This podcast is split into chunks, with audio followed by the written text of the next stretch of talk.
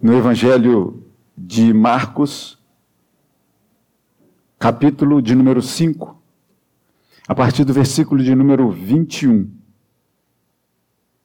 Evangelho de Marcos, capítulo 5, a partir do versículo de número 21.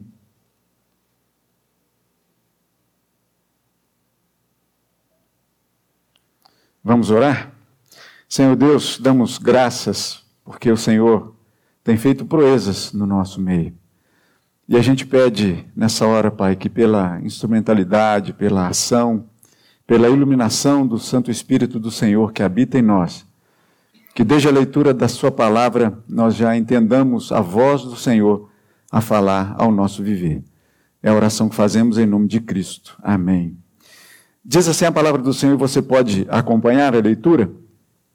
Tendo Jesus voltado no barco para o outro lado, afluiu para ele grande multidão, e ele estava junto do mar.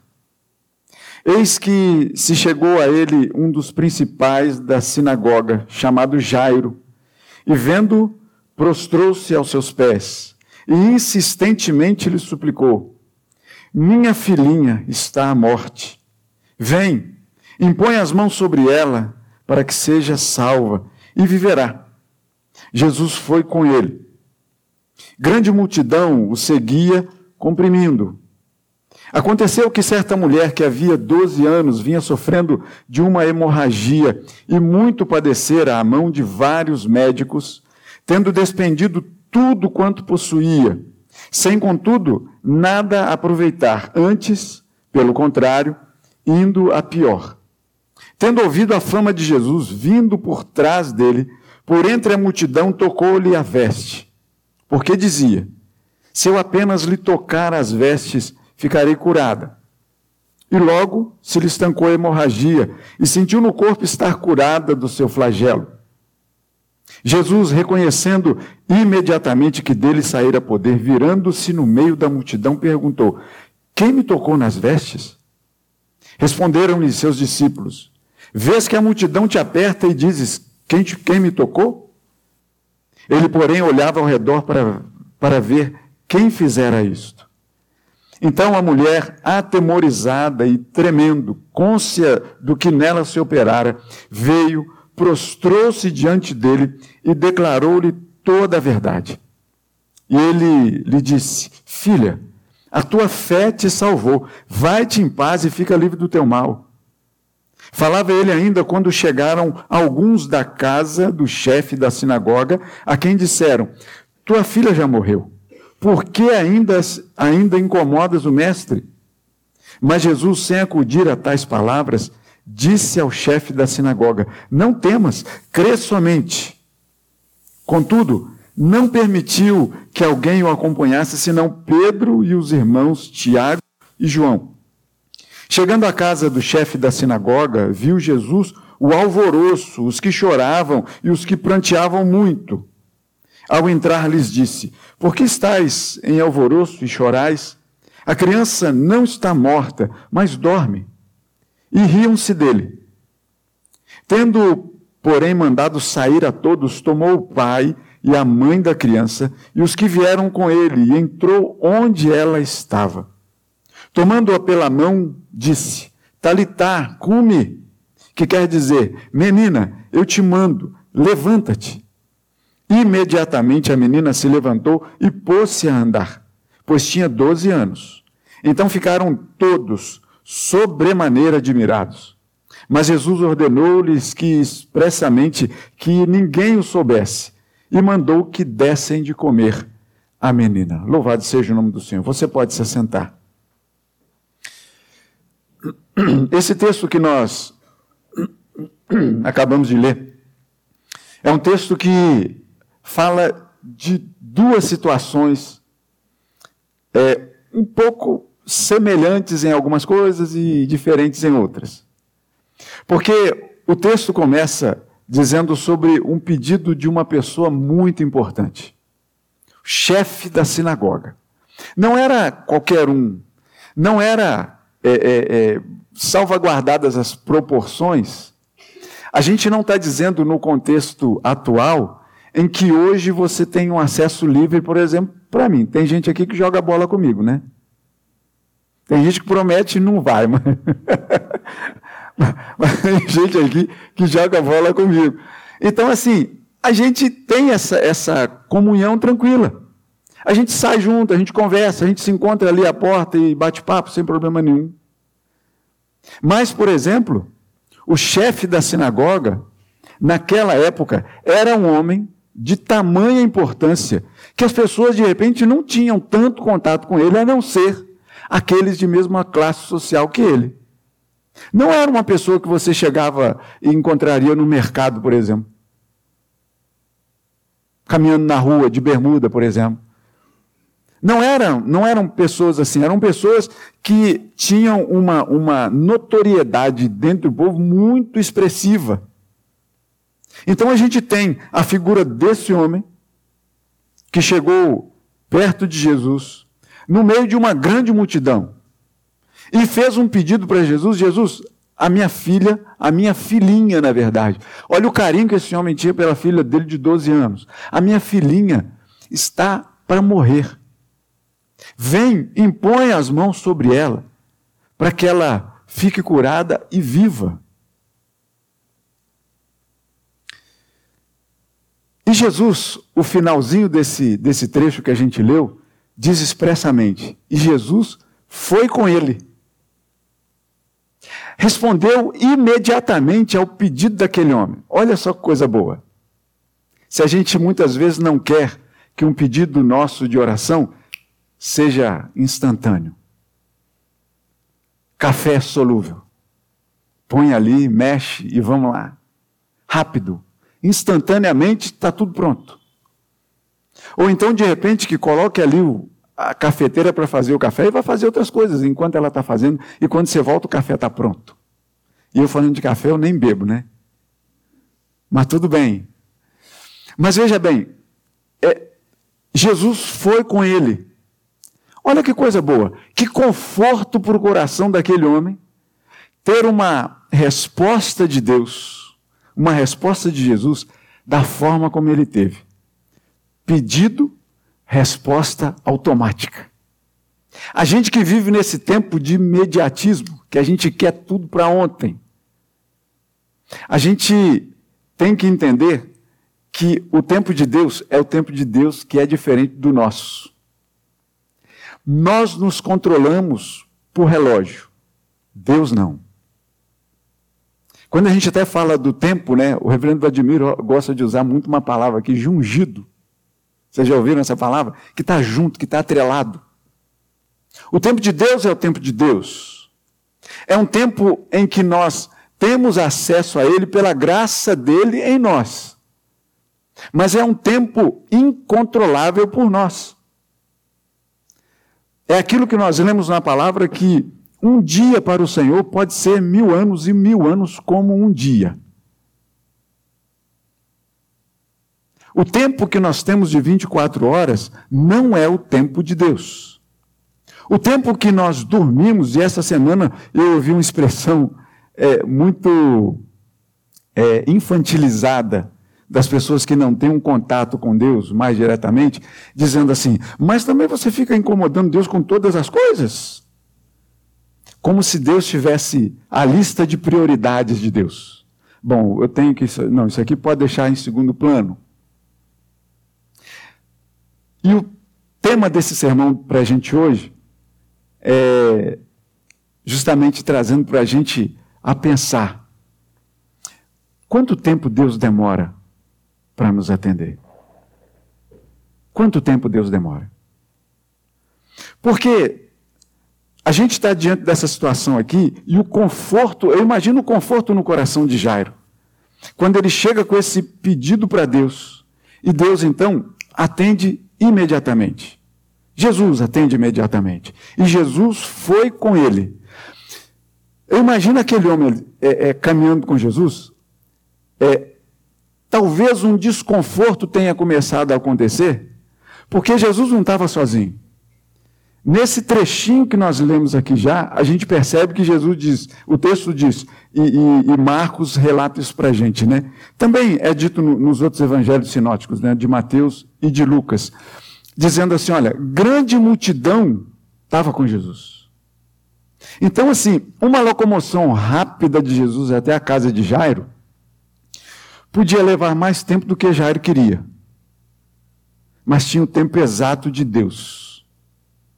Porque eu imagino a aflição que Jairo teve ali no início, porque por um momento teve a alegria, o conforto, o refrigério de Jesus atender rápido a sua solicitação, mas ao mesmo tempo a multidão apertava Jesus. Então não era um caminhar exatamente tranquilo, porque a multidão estava ali cercando e todo mundo querendo tocar. Inclusive, a gente tem um relato que no caminho uma mulher atrapalha os planos de Jairo. Não os de Deus, mas atrapalha os planos de Jairo.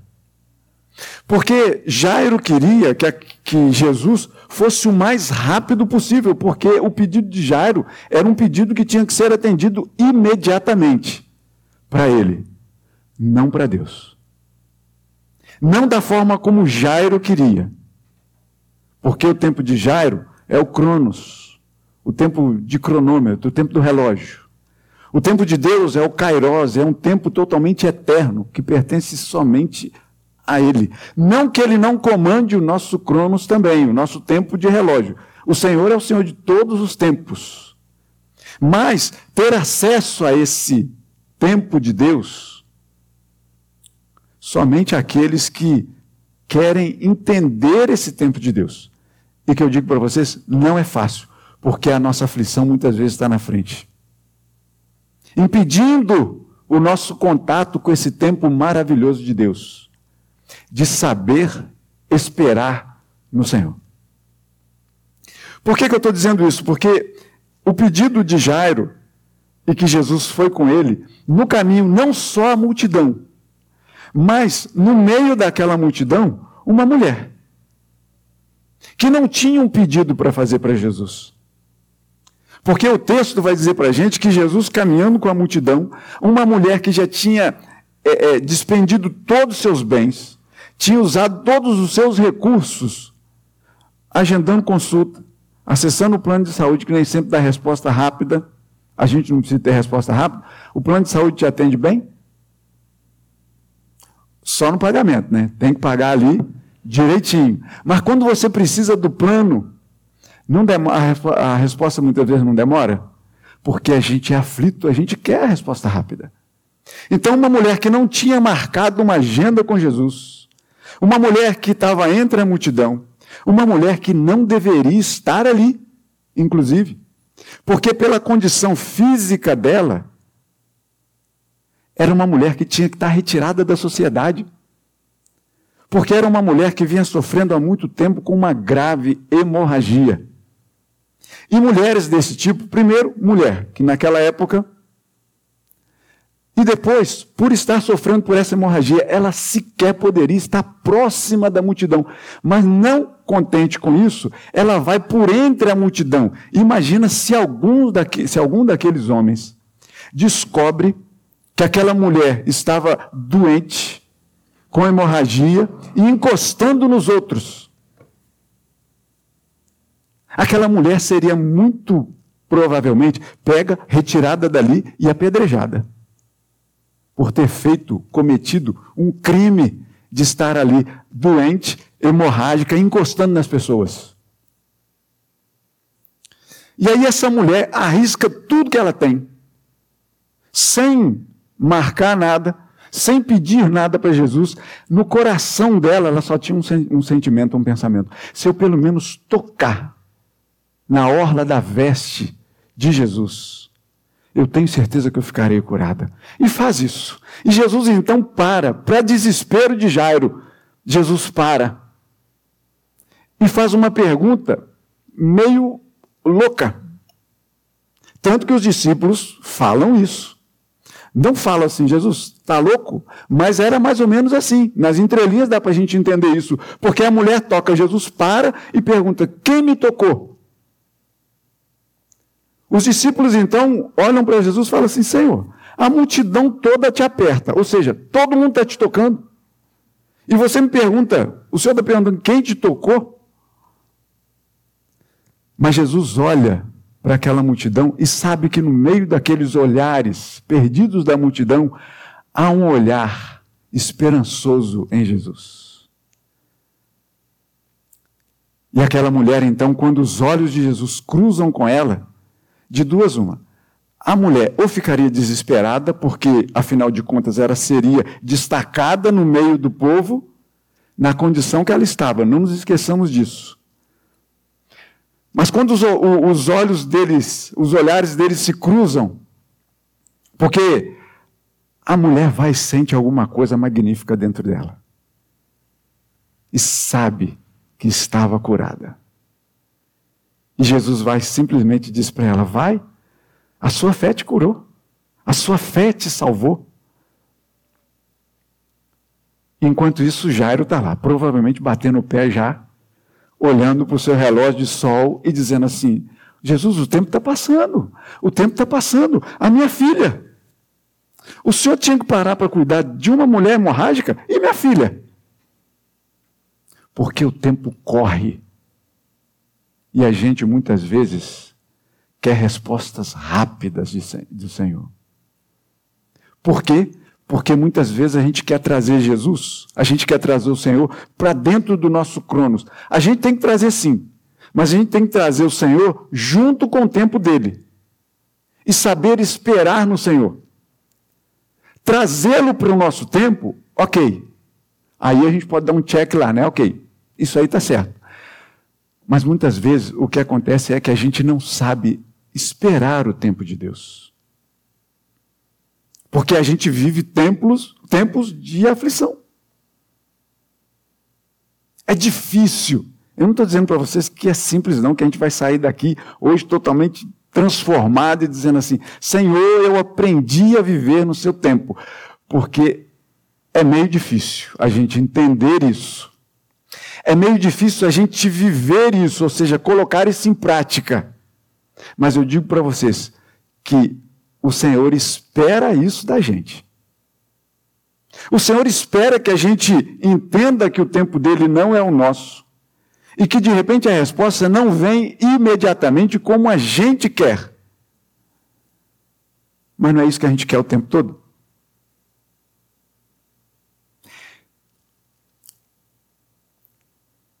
Eu não estou ouvindo muito mais isso atualmente. Mas há uns anos eu ouvia muito falar o seguinte, que Deus ele respondia de três formas. Ou ele dizia sim, ou ele dizia não, ou ele dizia espera, né?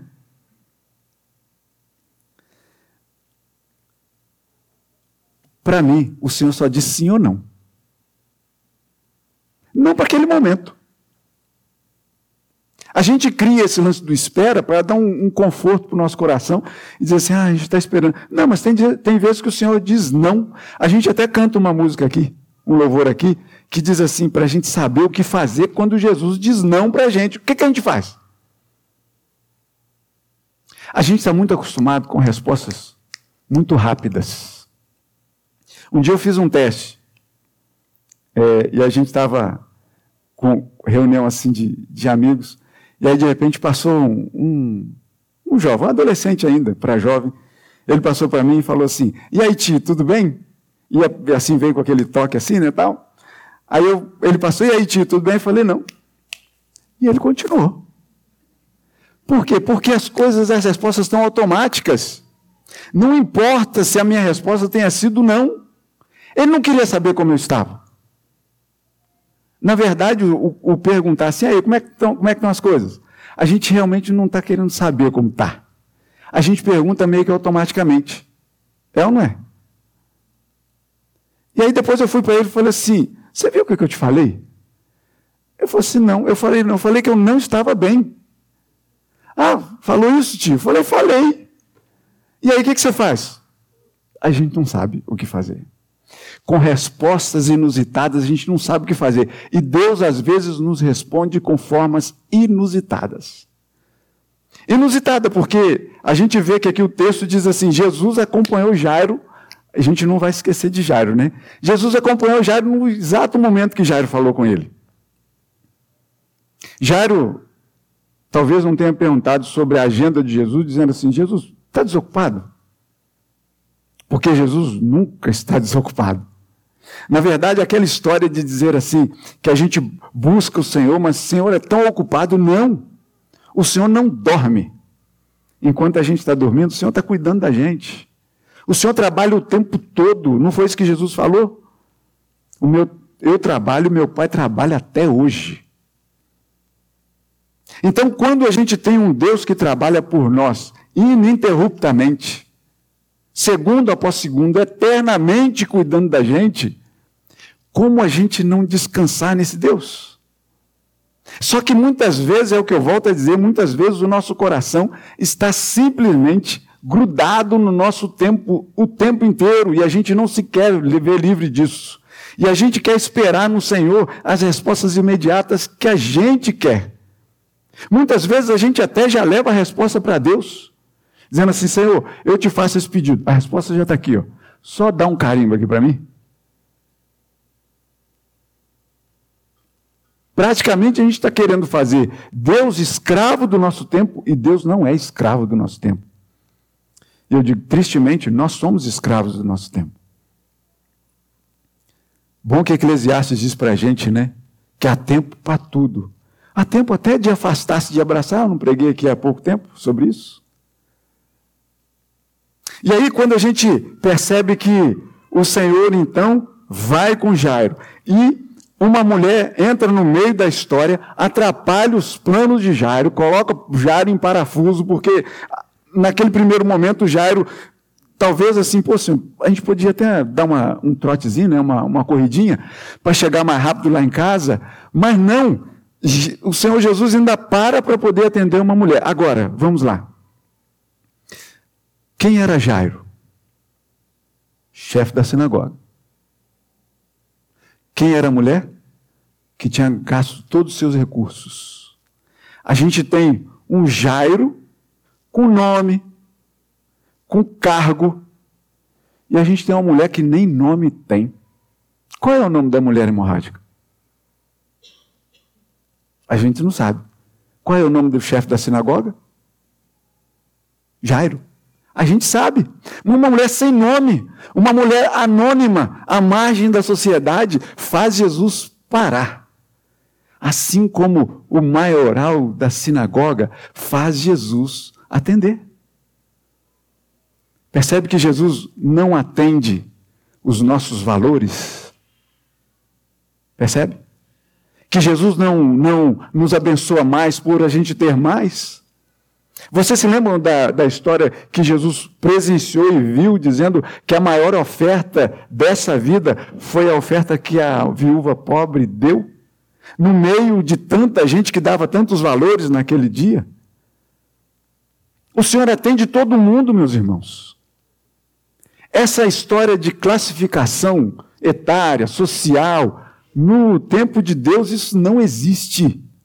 Isso não existe, é coisa nossa, fabricada por nós e vivida por nós porcamente. Porque a gente menospreza as pessoas, Deus não menospreza ninguém. Ninguém.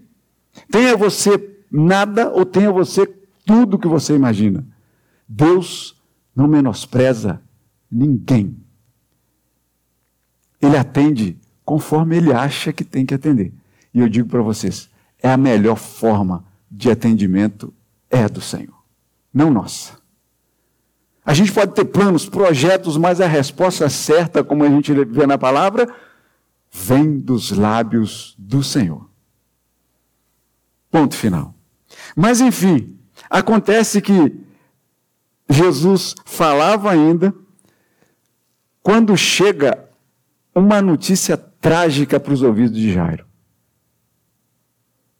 A partir do versículo de número 35, a gente, a gente lê assim: Porque falava ele ainda, quando chegaram alguns da casa do chefe da sinagoga, provavelmente seus empregados, os empregados de Jairo, chegam e falam assim: Olha, sua filha já morreu.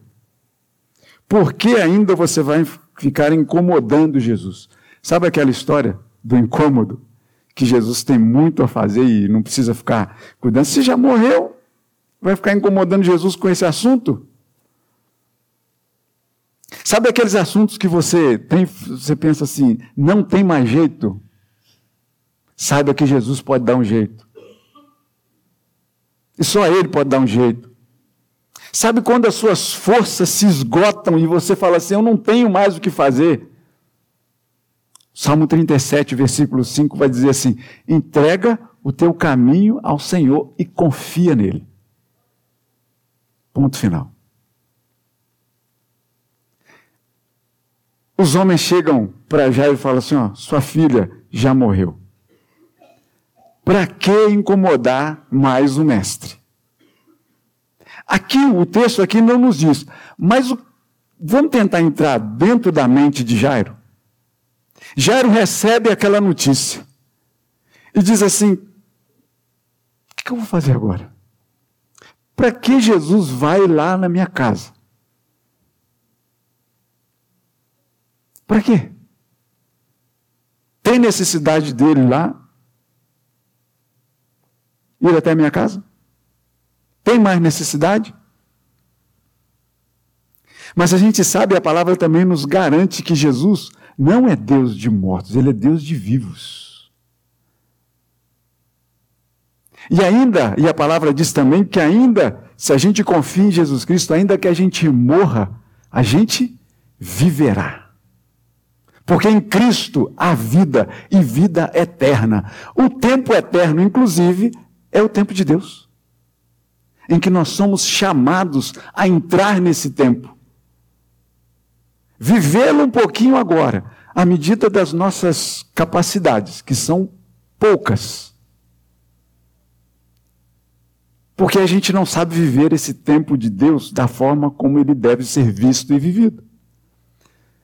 E aí, Chegam lá. Então imagina a mente de Jairo, o que, que pode ter passado na cabeça dele. Mas eu, eu acho que antes de Jairo tomar e falar qualquer coisa, dizendo, talvez aquela palavra desmotivadora, né? Falar assim, Jesus, olha, infelizmente o senhor parou para atender aquela mulher e perdeu meu precioso tempo e não precisa ir lá mais não. Não adianta mais. Eu acho que antes de Jairo formular isso, sabe o que a palavra diz para a gente? Que antes da oração chegar à nossa boca, o Senhor já conhece, porque o Senhor conhece o nosso coração. Eu acho que antes disso acontecer, Jesus vai, toma a frente e diz assim: Não temas, crê somente. Jesus não se importou com as palavras de morte, porque Jesus é vida. Jesus não se importou com as palavras trágicas que foram trazidas para Jairo, porque Jesus é vida. E a gente já vê, olha só, esse aqui é um exemplo só. Mas vocês já viram quando Jesus chega para o paralítico lá é, no lago de Betesda? Vocês já viram quando Jesus chega para os leprosos? As palavras de Jesus são sempre palavras de ânimo para a gente. Ainda que as palavras de Jesus muitas vezes venham puxando a orelha da gente, mas é com o intuito de nos empurrar para frente. Jesus não nos puxa para trás, a não ser para nos livrar dos perigos. Mas o Senhor Jesus sempre caminha com a gente para frente. É Ele que vai com a gente. O que, que a gente lê no Salmo de número 23? Ainda que a gente esteja no vale com uma sombra da morte, ele está nos olhando lá de cima do vale, nos impulsionando a caminhar. Oh, não, pode seguir. Não, ele está caminhando junto com a gente. E aí, quando Jesus então não acode, não presta, não dá muita atenção àquelas palavras de derrota, Jesus diz assim: Não temas, crê somente. E Jesus então chama, daquela multidão, chama três com eles e chegam até a casa do chefe da sinagoga. E ali ele encontra uma cena trágica, de muita gente chorando, muita gente pranteando, alguns chorando num cantinho ali, outros berrando aqueles, sabe, tem gente que chora com vontade, né? Jesus encontrou essa cena. E Jesus pergunta assim: Mas por que, que vocês estão nesse alvoroço todo e chorando desse jeito? A menina só está dormindo.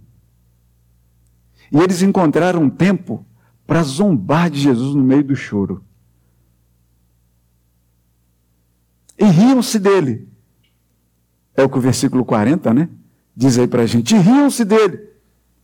Jesus então manda tirar todo mundo. Chama somente os três que ele tinha separado: Pedro, Tiago, João, o pai, a mãe da menina. E quem era o pai da menina? Você se lembra? Jairo, o chefe da sinagoga. Chama esses cinco para estarem com ele. E entrou no quarto onde ela estava, tomando-a pela mão, disse: Talitá, cume, que quer dizer, menina, eu te mando, eu te ordeno, levanta-te. Imediatamente a menina então se levantou e pôs-se a andar. O que, que você espera de uma menina de 12 anos? Aquela cena, por mais. Porque vejam bem, irmãos, Jesus, no versículo de número 43, vai dizer assim: Jesus ordenou-lhes expressamente que ninguém o soubesse. Convenhamos, não tinha muito como, né? Porque Jesus mandou tirar todo mundo do espaço ali. Mas as pessoas estavam sempre esperando Jesus. Aquela história que Jesus não tinha lugar para descansar que inclusive um dia ele tinha procurado um lugar para descansar, pegou um barco para poder atravessar o, o, o, lago lá, para poder chegar do outro lado, para poder descansar com seus discípulos. A multidão ficou sabendo, pegava barquinho também, rodeava o lago para estar lá do outro lado. E quando Jesus chega lá do outro lado, doido para descansar, ele olha uma multidão e fala assim: Puxa, é uma multidão que parece ovelhas que não têm pastor. E as ovelhas que não têm pastor, o que Jesus faz? Cuida delas. E foi a grande multiplicação de pães e peixes. Lembram, né, dessa história? Então Jesus chega aqui e fala assim: ó, ninguém fica sabendo disso, mas não tinha como, a multidão estava lá fora esperando. A multidão tinha certificado cientificamente, biologicamente, que a menina tinha morrido. Mas veja bem o que o, o profeta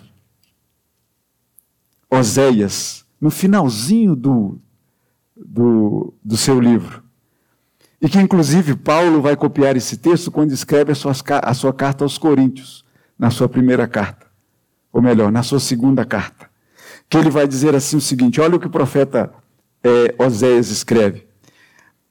Eu os remirei do poder do inferno e os resgatarei da morte. E aí vem onde Paulo é, é, escreve, né? Onde estão, a morte, as tuas pragas? Onde está, inferno, a tua destruição?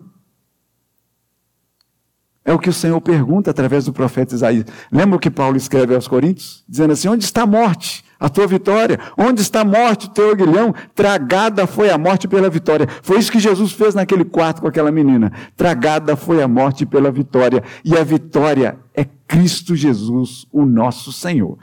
E ninguém mais. Aquele que acompanha, aquele que muitas vezes responde automaticamente, e aquele que às vezes não responde automaticamente como queríamos. Aquele que respondeu automaticamente ao acompanhar Jairo, mas que se deteve porque ele é o Senhor do tempo. Ele é o Senhor do tempo e do espaço, ele é o Senhor da história. Ele é o Senhor da nossa vida. Os nossos dias estão escritos, contados pelo próprio Senhor. Quem vai poder colocar um tempinho a mais no seu viver? Mateus capítulo 6. Quem vai fazer isso? Descanse no Senhor. Porque ele vai dizer para a gente assim, que vocês, no capítulo 11, venham vocês que estão cansados e sobrecarregados, que eu vou aliviar vocês. E no capítulo 6 de Mateus, ele vai dizer assim: olha, por que, que vocês estão andando ansiosos por tanta coisa? Busque o reino de Deus e a sua justiça, e todas as demais coisas vos serão acrescentadas. Jairo buscou o reino de Deus. Ele saiu da sua posição de maioral. E olha só, tanto Jairo quanto a mulher hemorrágica, eles fizeram um ato que o nosso presbítero chamou a gente aqui para fazer, que é um ato de, de demonstração de submissão. Vocês viram o que, que o Jairo, o chefe da sinagoga, fez quando chegou perto de Jesus? Vocês notaram o que ele fez? Eis que chegou, versículo 22. Eis que chegou a ele um dos principais da sinagoga, chamado Jairo. E vendo, o que, que ele fez? Prostrou-se ao aos seus pés. Entregou a sua vida. Entregou o seu tempo. Entregou o seu pedido aos pés de Jesus. Imagina aquela multidão que conhecia o chefe da sinagoga naquela posição de submissão aos pés de Jesus. Vocês já pararam para pensar nisso? Que aquela humilhação de Jairo é o que a palavra nos garante também que aqueles que se humilham serão exaltados. E aqueles que se exaltam serão humilhados. Percebe o que Jairo fez? Ele poderia chegar lá na sua autoridade e dizer: Jesus, vai lá impor a mão sobre a minha filha que está morrendo. Mas não, aqui parece que ele se entrega, ele se derrama na presença de Jesus. Ele entrega o seu viver na presença de Jesus. Na verdade, ele entrega a sua vida, porque, veja bem, quem tem filho aqui sabe disso, né? Que a gente sofre mais quando os nossos filhos estão sofrendo do que a gente mesmo sofrendo, é ou não é verdade? Não é? Quem é pai, quem é mãe aqui, sabe disso. Você que ainda não é, você vai saber disso um dia. Que a gente sofre mais quando o filho ou uma filha está sofrendo do que os sofrimentos da nossa própria vida. Acreditem nisso, filhos e filhas aqui que ainda não são pais e mães. Acreditem nisso, porque é verdade. Ela não é pais e mães.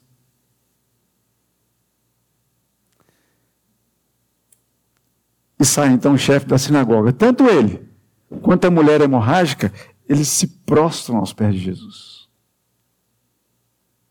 E quando a gente se prostra aos pés de Jesus, é que a gente verdadeiramente entrega o nosso tempo ao tempo de Jesus.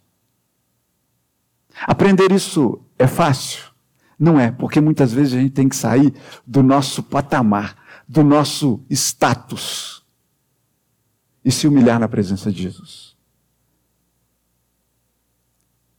É a parte mais difícil. É a parte mais difícil de entrar no tempo, no kairós de Deus. É a gente querer se desgrudar do que nos gruda nesse mundo. Que é justamente o que a gente conquista, o que a gente tem, que a gente muitas vezes coloca isso por cima do que a gente é e deve ser. Porque final do livro de, de Jó, o que, que ele vai dizer? Vai dizer que conhece o Senhor, antes conhecia só de ouvir falar, mas agora os olhos dele veem o Senhor.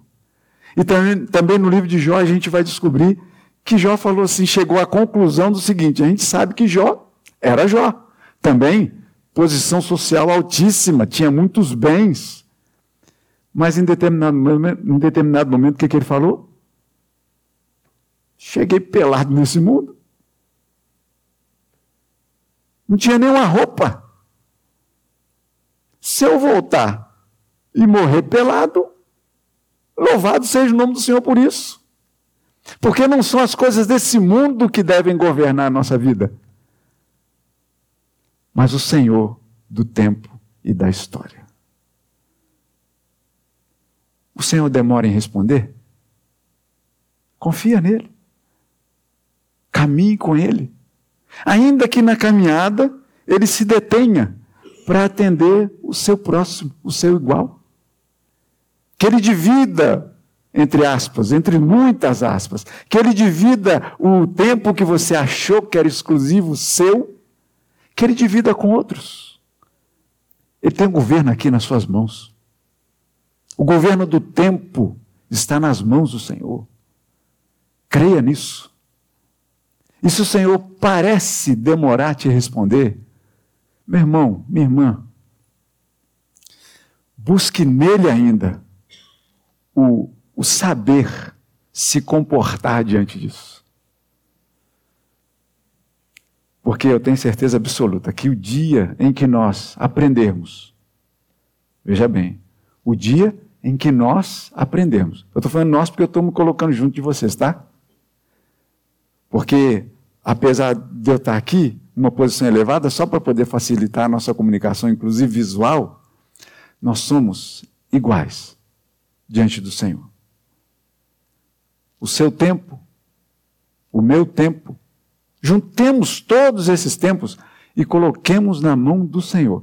Ele sabe muito bem atender a cada um de nós, da maneira como Ele quer e da maneira como Ele sabe que é a melhor maneira que tem para cuidar de cada um.